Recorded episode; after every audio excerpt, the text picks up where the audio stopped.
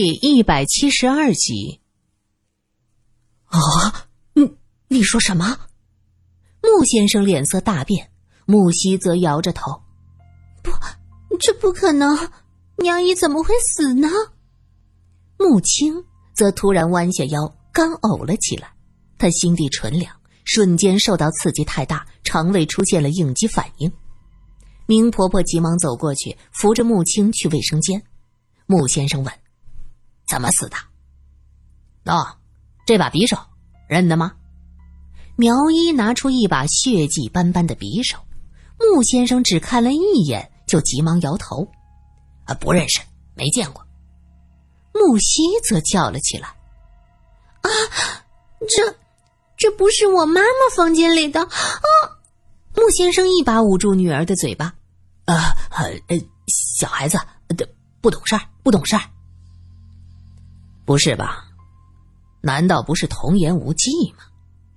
罗隐冷笑，接着用温和的目光看着木西：“小妹妹，你来讲一讲，你见过这把匕首，对吗？”警察既然这么说，穆先生只好松开木西，另一只手却悄悄的掐了他一下，让他别乱说话。穆先生实在是不懂小孩子的心理。木西本来就对穆太太掐自己那一幕是耿耿于怀，现在穆先生掐他这一下，正好提醒他之前的事儿。他大声说道：“这是我妈妈的，我在她房间里见过，她用这个削水果。”哦，是尊夫人的。那穆太太在哪儿？请她出来吧。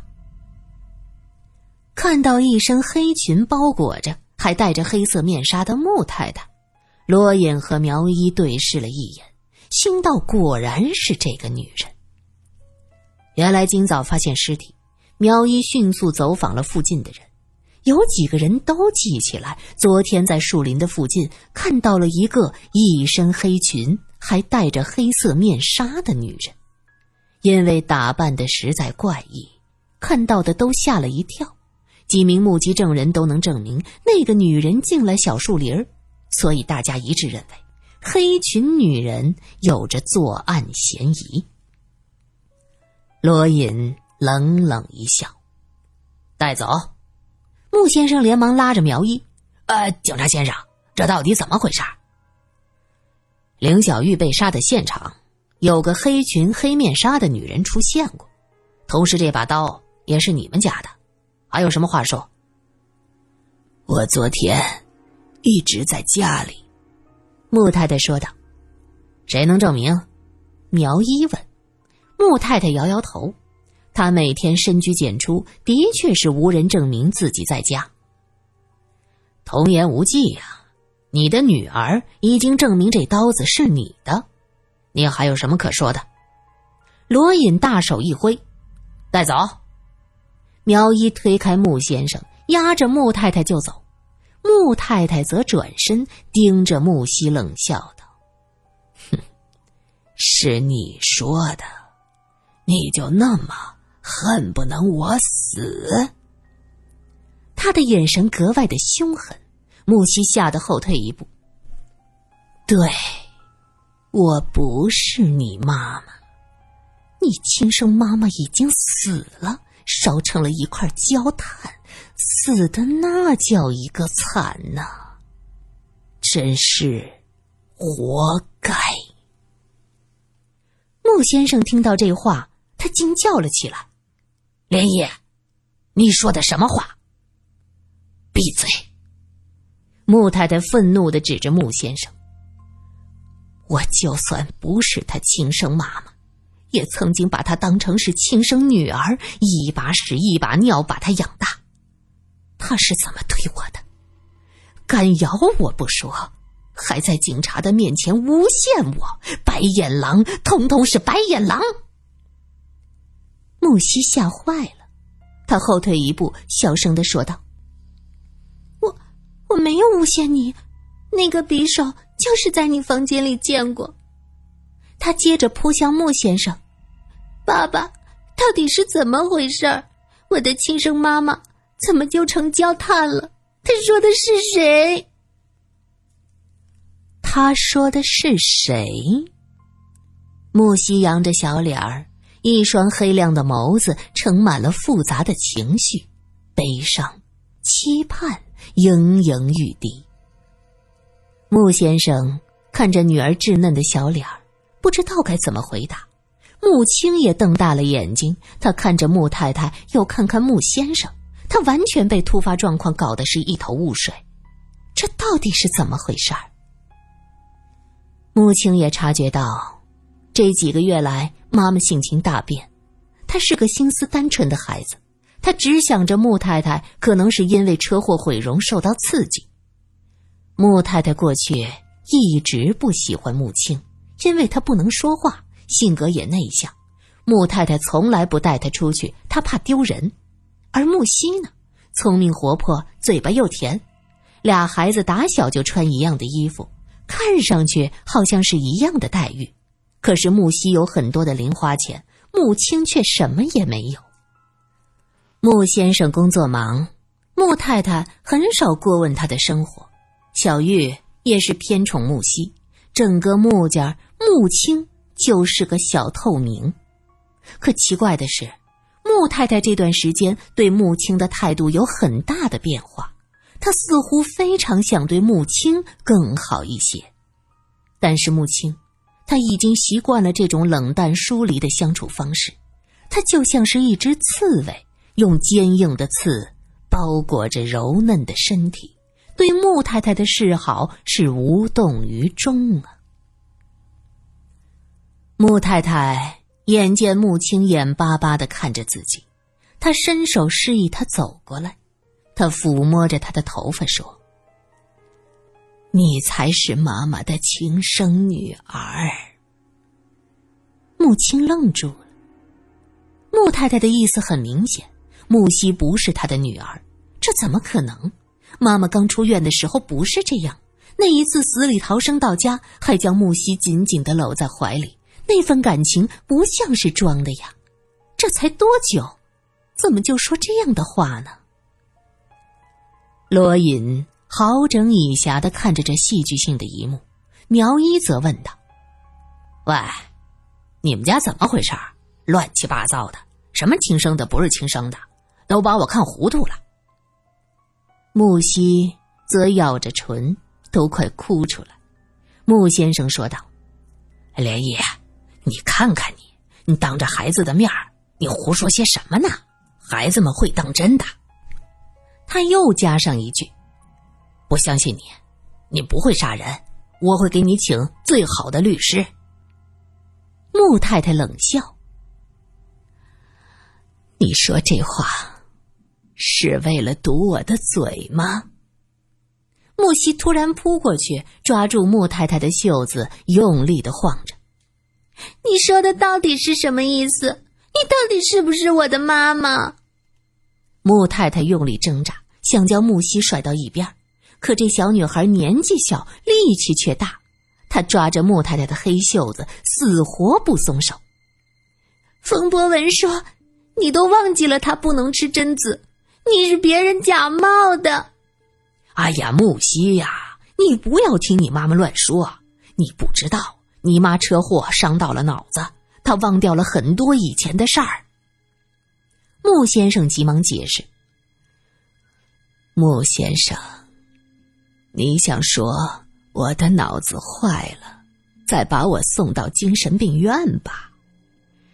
可惜这段时间，我慢慢的恢复了记忆，我也终于记起了车祸前发生的事儿。”穆太太冷笑着：“我前十年就是个天大的笑话，以为自己生了双胞胎，结果呢，竟然是我的丈夫和我最好的朋友一起欺骗我，还有小玉，她后来也跟着你们一起骗我。笑话，我就是个天大的笑话。亲生的女儿不能说话，和我疏离冷漠。”我最宠爱的竟然是那个贱人的女儿。穆先生，你这些年一定在偷笑吧？笑我傻，笑我笨，笑我被你们这些白眼狼玩弄于股掌之间。天哪，这又是出了什么事儿了？苏三的声音在门前响起。原来他得知龙华寺附近发生了命案，就匆匆赶到警局。一看死者竟然是穆家的小玉，他就立刻赶到穆家，于是就见证了这样的一幕。罗隐耸耸肩，我也没想到，带走嫌疑犯竟然遇到这么一场伦理大戏。他说着，拍拍身边的沙发，来来来，坐下看戏。啊，你们继续，别停。反正嫌犯在此，你们穆家的伦理大戏演完了，我再带人去演那三堂会审。木西一见苏三，就哭着扑过去：“苏姐姐，妈妈不承认是我的亲妈妈了。”苏三看向穆太太：“穆太太，这到底是怎么回事啊？”罗隐见木西喊苏三姐姐，恍然大悟。